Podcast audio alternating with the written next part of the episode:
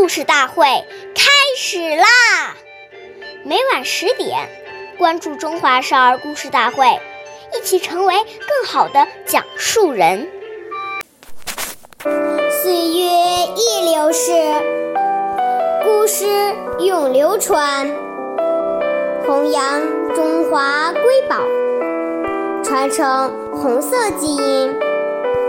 我是中华少儿故事大会讲述人凯歌，一起成为更好的讲述人。今天我给大家讲的故事是《故事大会红色经典故事》第十八集《农民的贴心人》。今天讲一个中央书记处书记任弼时爷爷的故事。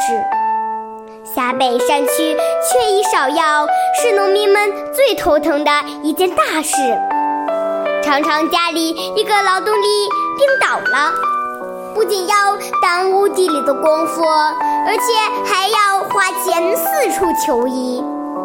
任弼时爷爷亲自安排，附近哪家有了病人，就一定要告诉主要机关的卫生队，切不可耽误。农民赵占山家里有人病倒了，发病正是晚上。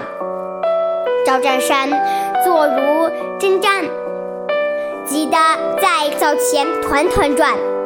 正在发愁的时候，忽然有人敲门。原来任弼时爷爷知道了他家有人生病了，亲自到卫生队叫医生过来给病人看病。任弼时爷爷交代卫生队，以后要是农民来请医生，随喊即去。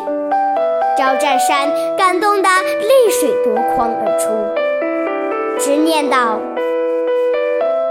弼时同志，弼时同志，你一直是我们农民的贴心人啊！”谢谢大家收听，关注中华少儿故事大会。一起成为更好的讲述人。我们下期节目见。